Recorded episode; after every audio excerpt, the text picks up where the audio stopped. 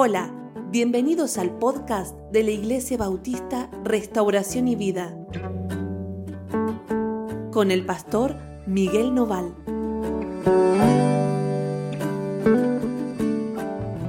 Bueno, bienvenidos, ¿sí? Bienvenidos a un nuevo tiempo devocional, a una nueva reflexión. Eh, la verdad es que nos alegra mucho volver a compartir con ustedes esta es una buena mañana para hacerlo. Así que eh, te invito a que hoy tomes tu Biblia y con mucho ánimo eh, la abras en el Salmo 4. Eh, vamos a, leer lo que nos dice la Escritura para el día de hoy. ¿sí? ustedes saben que la Escritura nos predica, día tras día nos predica, como si hubiera alguien ahí, ¿no es cierto?, puesto en pie en nuestra casa, puesto en pie en medio de nuestras vidas, predicándonos y exhortándonos y tratando de volver nuestro corazón al Señor. Y esto es lo que vamos a encontrar hoy en el Salmo 4. El predicador, en este caso es David, y nosotros somos aquellos que deben oír, que estamos acá para oír. Así que vamos a prepararnos para hacerlo. ¿sí? Toma tu Biblia y vamos a leer juntos. Salmo 4, ¿sí? vamos al versículo 1. Dice, respóndeme cuando clamo, oh Dios de mi justicia. Cuando estaba en angustia, tú me hiciste ensanchar. Ten misericordia de mí y oye mi oración. Bueno, el Salmo comienza con este versículo. No es un versículo largo, la verdad. ¿sí? Es un versículo que habla de la relación que Dios tiene con David y que David tiene con Dios. Eh, no, no cualquier persona va a ir a Dios a decirle, respóndeme cuando clamo. ¿No? Como, eh, como ¿no? acá pareciera que hay como una, a ver, como una, una, expresión así de mucha confianza, ¿no? Excesiva confianza. Incluso eh, el, verbo que usa David, respóndeme, es, está en, en infinitivo, es una orden casi. Respóndeme cuando clamo, ¿no? Y uno le diría a Dios, respóndeme, Señor. No, uno dice, bueno, pero es respetuoso.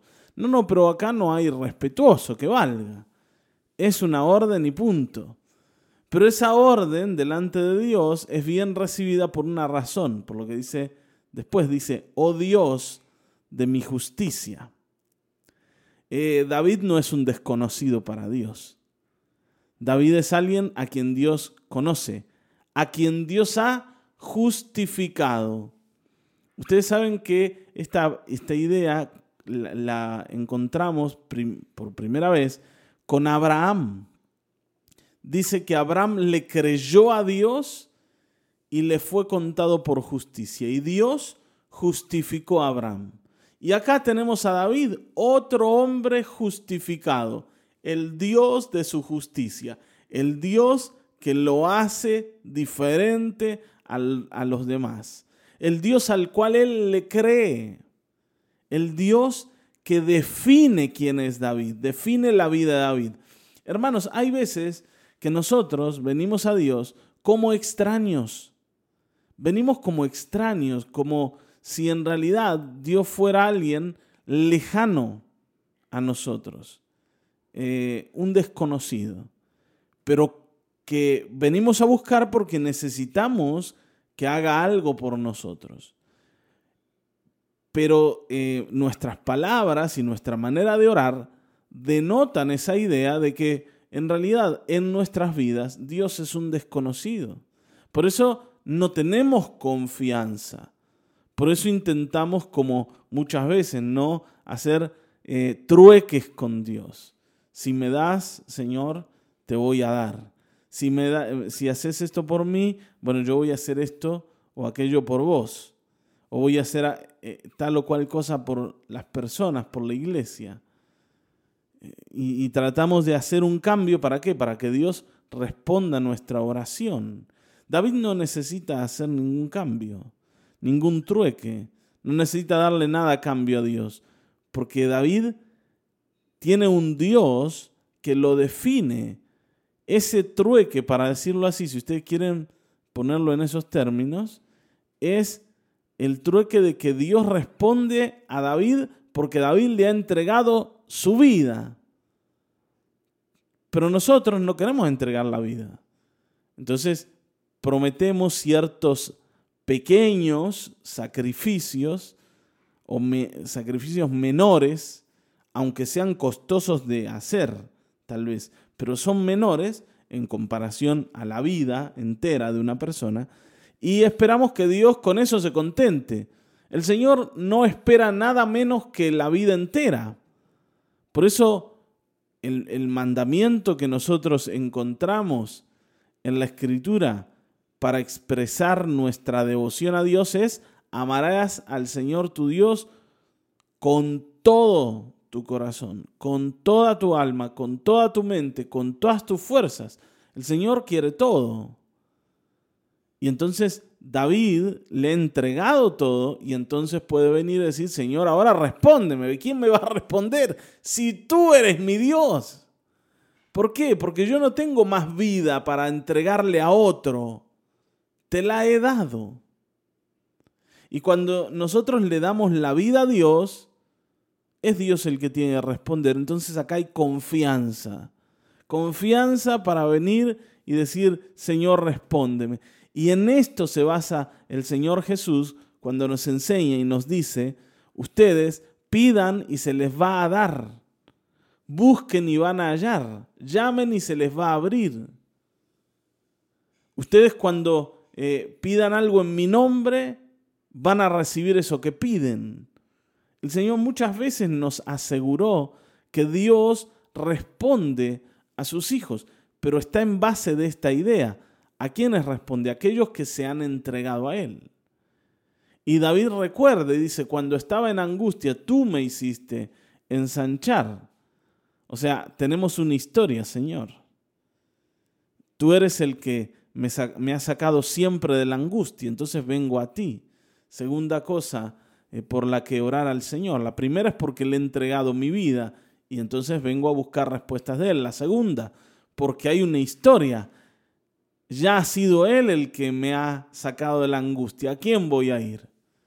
¿A quién voy a ir, Señor? Si sos vos el que puede liberarme, sos vos el que puede ayudarme, yo lo sé. Tenemos una historia en común.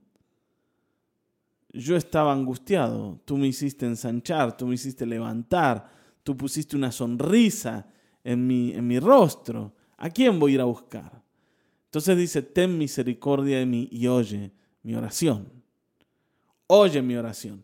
Hermanos, todos aquellos que venimos al Señor como, ¿no? como con cola de paja, entramos así diciendo permiso, yo no sé, no quisiera molestar, ¿eh? pero justo tengo un problemita y, no, la verdad es que no lo iba a traer hoy, pero eh, necesitaría, si se podría, ¿vieron?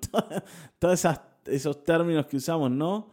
Eh, algún, un poquitito, aunque sea un milagrito pequeño, Señor, si hoy tenés tiempo, si no estás muy ocupado, si no vengo mañana. Eh, aunque lo necesito hoy. Todas esas ideas que nosotros, ¿no es cierto?, a veces eh, expresamos delante de Dios, demuestran nuestra falta de confianza, la ausencia de confianza que tenemos con Dios. ¿Por qué? No es porque el Señor sea, no sé, un, un Dios lejano que no, no se acerca ni se permite conocer, sino es que nosotros no nos hemos entregado, no nos hemos rendido al Señor. Entonces tenemos esa sensación.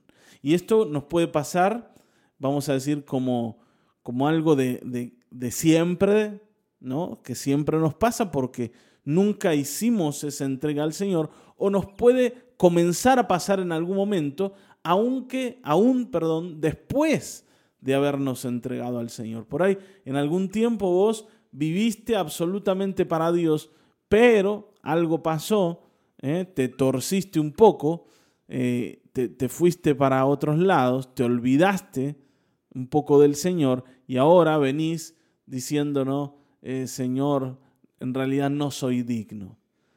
No soy digno de que me oigas, no soy digno de que me respondas. Bueno, hay una noticia, ¿no? Nunca fuiste digno. Está bien, ¿no? Nunca fuiste digno. Siempre el Señor te respondió en tu indignidad y, en, y el Señor me respondió a mí en mi indignidad. Si el Señor nos ha respondido no es porque somos dignos, es porque Él es misericordioso y compasivo. Y esto es lo que David entiende. Está bien, ¿no? Así que tres cosas que tenemos que entender, o dos cosas podríamos simplificarlas. La primera es, hay que entregar la vida al Señor para poder tener confianza. La escritura dice, no, acérquense confiadamente al trono de la gracia.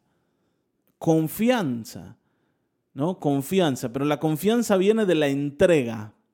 Y segunda cosa, ¿no? Hay una historia con Dios. El Dios que nos respondió ayer nos va a responder hoy. ¿A quién más vamos a ir a buscar? Ahora David, ¿no? Sigue y parece como que cambiara el, tono y cambiara eh, el énfasis de lo que está diciendo. Y dice, hijos de los hombres, y acá es donde va a empezar la prédica de David, dice, hijos de los hombres, ¿hasta cuándo volveréis mi honra en infamia? ¿Amaréis la vanidad y buscaréis la mentira? Y acá, ¿no? aparece esto que decíamos recién, de una vida que no se entrega, que en realidad ama otras cosas y no al Señor. Hijos de los hombres, ¿hasta cuándo volveréis mi honra en infamia? ¿Está bien?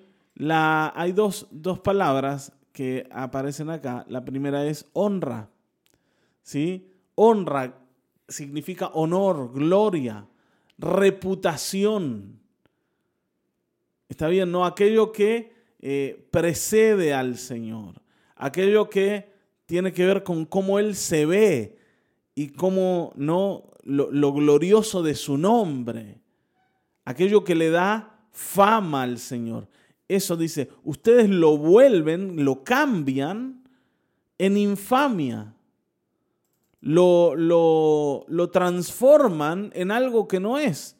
Y eh, infamia es ignominia, vileza, indignidad, canallada, indecencia, descrédito. Dios está siendo desacreditado en medio de nuestras vidas. Cuando nosotros, en realidad, en vez de buscarlo como a Dios, en realidad lo tenemos ahí como un sirviente. Él no es un sirviente. No nos confundamos con esto que dice la Escritura, que el Señor cuando se hizo hombre vino para servir. Pero eso, ese servicio que Él hace, no lo convierte en un sirviente para nosotros. El Señor vino a morir en nuestro lugar, pero de ninguna forma es un sirviente, es el Señor. Él es Dios, Él es el dueño de todo. Y cuando nosotros lo, no lo consideramos o no le damos el lugar de Dios, estamos quitándole esa honra, quitándole su honor, su nombre honorable, y lo estamos vistiendo de descrédito, de deshonra, de indignidad. Porque lo ponemos en un lugar que no tiene. Está bien, ¿no? Esto es como, no sé, eh, eh, que, entre un presidente a la casa y uno lo ponga en el último lugar, en la silla incómoda. Eh, y uno dice, bueno, pero no, no vas a preparar nada, no lo vas a honrar por quién es y qué sé yo, no sé quién es. Y, y eso es lo que hemos hecho con el Señor. La escritura dice, a los suyos, a lo suyo, perdón, vino y los suyos no le recibieron. No le dieron No, el Señor le decía un fariseo, yo entré a tu casa, no me diste beso, no, no me diste agua para lavar mis pies, no me serviste, no me consideraste. A eso nos estamos refiriendo. Y uno dice, no, pero ¿cómo? Yo siempre he creído en el Señor. No, no, pero eh, a veces nos cuesta, como nos cuesta enroscar. ¿Por qué nos cuesta? Porque nosotros pensamos que con que nosotros de la boca para afuera le digamos un par de cosas lindas al Señor, ¿eh? alguna canción de amor de esas que hay ahora dando vueltas, y, y que con eso basta. No, si yo no lo coloco como decíamos de David, como el Dios al cual yo le confío mi vida, yo lo estoy rebajando. Está bien, ¿no? Hay una canción, eh, siempre les hablo de alguna canción, eh, hay una canción de Marcos Vidal, me gusta mucho Marcos Vidal, siempre eh, se los menciono, y dice así, dice, ¿no? ¿Será que si existe un Dios, es importante encontrarle. Está bien, ¿no? Si existe Dios, hay que encontrarlo. ¿Por qué? Porque es Dios. Nosotros hacemos algo ilógico. Decimos, tú eres Dios, pero no le damos el lugar de Dios. Entonces, aunque le digamos que es nuestro Dios, no lo es. ¿Por qué no es? Porque tenemos otros amores. ¿Cuáles son esos amores? Como dice acá, la vanidad y la mentira. La idea de vanidad es la idea de algo que no tiene sustento, que no tiene sentido, que está vacío, vacío, que no produce nada.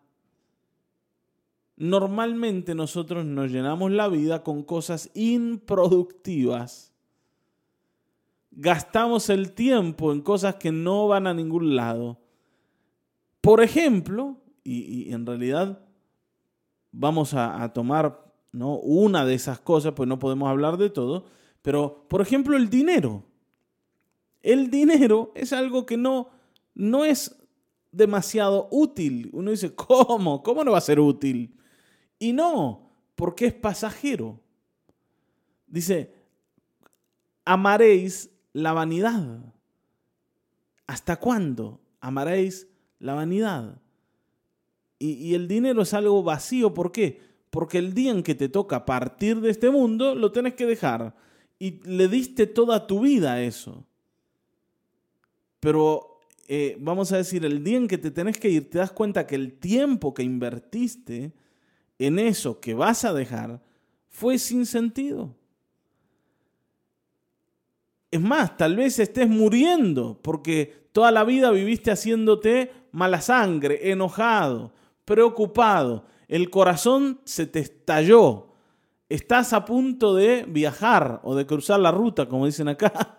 Y, te das cuenta de que, ¿para qué hice esto? Si aquello por lo que me gasté la vida se, se queda acá y yo me voy a una eternidad de la que no sé nada, me voy sin nada y estoy casi seguro de que nada me va a esperar allá, más que el Señor mismo, si es que le he creído.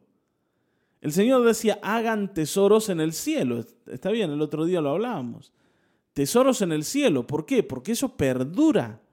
Eso no es vano, eso es consistente, de veras. Pero, ¿qué pasa? Que ¿por qué yo amo la vanidad? Porque la vanidad es lo que ven mis ojos lo que me llena el corazón, aquello que, ¿no es cierto?, yo puedo ver. Y, esto la verdad es de todos nosotros, porque somos seres humanos. ¿Sí? Y los seres humanos estamos totalmente influenciados por lo que ven nuestros ojos y nos cuesta mucho entender que la vida consiste en realidad en lo que no ven nuestros ojos. El Señor decía, entiendan algo, la vida del hombre no consiste en los bienes que éste posee. No consiste en eso. ¿En qué consiste? Consiste en lo que no se ve.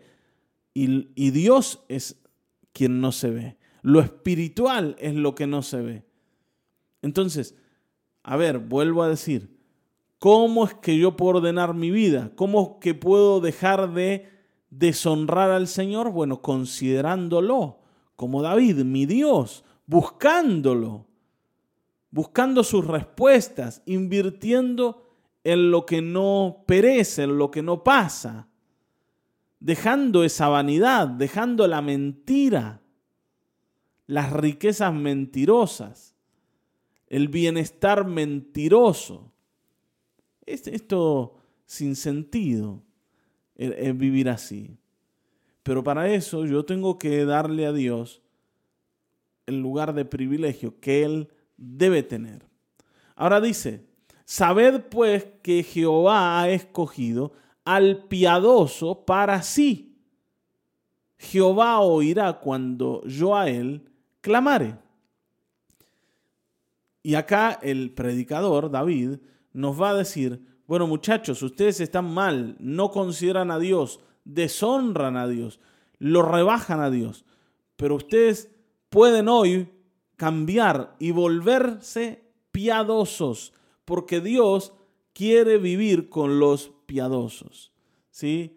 Y la idea en este, en este pasaje de piadoso es alguien que es fiel, que es santo, que está, y cuando decimos santo no estamos diciendo que es perfecto, estamos diciendo que ha decidido orientar su vida al Señor, ha decidido entregarse al Señor, ha decidido vivir una manera, de una manera en la que en todo momento considera a Dios como parte de esa vida, incluso, y escúchenme, incluso cuando se equivoca. Porque, a ver, uno dice, ¿por qué es piadoso? No se equivoca, no peca, no, no estamos diciendo eso. Sí se equivoca y sí peca, pero le duele hacerlo porque tiene en cuenta que hay un Dios al cual él pertenece, al que ha deshonrado. Y entonces puede arrepentirse y volverse al Señor. Y entonces Dios puede vivir con esa gente. En ningún momento el Señor dice que Él vino a buscar a los perfectos, a los que no se equivocan, a los que tienen, vamos a decir así, la vida eh, en, ¿no es cierto?, en 10, ¿eh? 9.99, casi 10. Nunca el Señor buscó a los chicos 10 o a las chicas 10. El Señor busca personas que aunque se, se equivoquen y sean totalmente imperfectas, lo consideren a Él como el Dios que es que le den esa honra que tiene. ¿Se están dando cuenta? El problema no es ser perfectos, el problema no es eh, acertar en, todos, en todas las decisiones eh, que tomamos en la vida, en todos los caminos. El punto es considerar a Dios como Dios en medio de nosotros y nosotros dejar de dedicarnos y de perder el tiempo con aquello que no tiene sentido y dedicarnos al Señor. Amén, se están dando cuenta. ¿Por qué? Porque dice, Jehová oirá cuando yo él clamare. Y vuelvo a decir, hay momentos en donde por más que tengas dinero, por más que hayas avanzado y seas alguien exitoso en la vida, si Dios no te responde, te morís. Si Dios no actúa en favor tuyo, se pierde todo lo que construiste. Y ese día vas a esperar de que el Señor esté ahí para responderte. Pero a ustedes les parece que el Señor es pavo? El Señor no va a estar listo para responder a alguien que no le ha considerado jamás. El Señor le va a responder a aquellos que lo han tenido en cuenta Así que este es tiempo para volver al Señor. Y dice, temblad y no pequéis, meditad en vuestro corazón, estando en vuestra cama y callad, ofreced sacrificios de justicia y confiad en Jehová. Fíjense, acá hay un, ¿no? Como, eh, a ver, un, un pasaje de un tipo de vida a otro, ¿no? Como un, vamos a decir, un puente entre la oscuridad, las tinieblas y la luz. Dice, temblad y no pequéis. Basta, basta con el pecado, Basta con esto de, y, en este contexto, el pecado, vuelvo a decir, no es el equivocarse, el errar simplemente, es el dejar a Dios de lado. Es el ignorar a Dios, el ser incrédulo de Dios.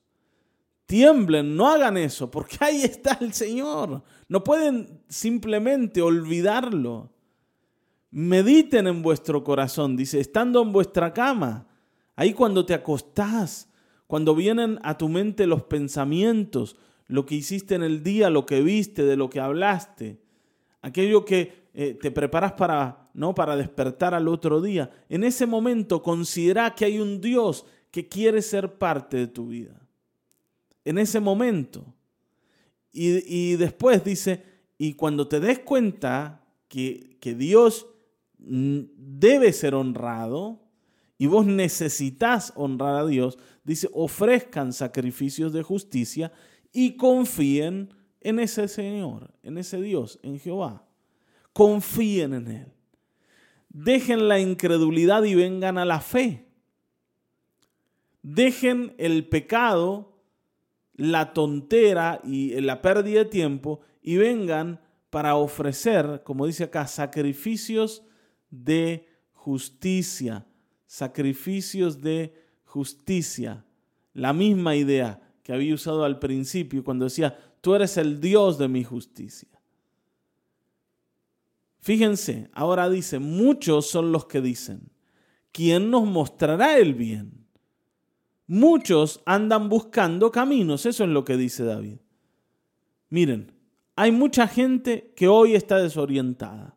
Hay mucha gente que hoy no sabe para dónde ir, que está esperando que alguien les diga el camino es por acá. Son muchos los que están ahí. Pero Señor, dice ahora Él, alza sobre nosotros, oh Jehová, la luz de tu rostro.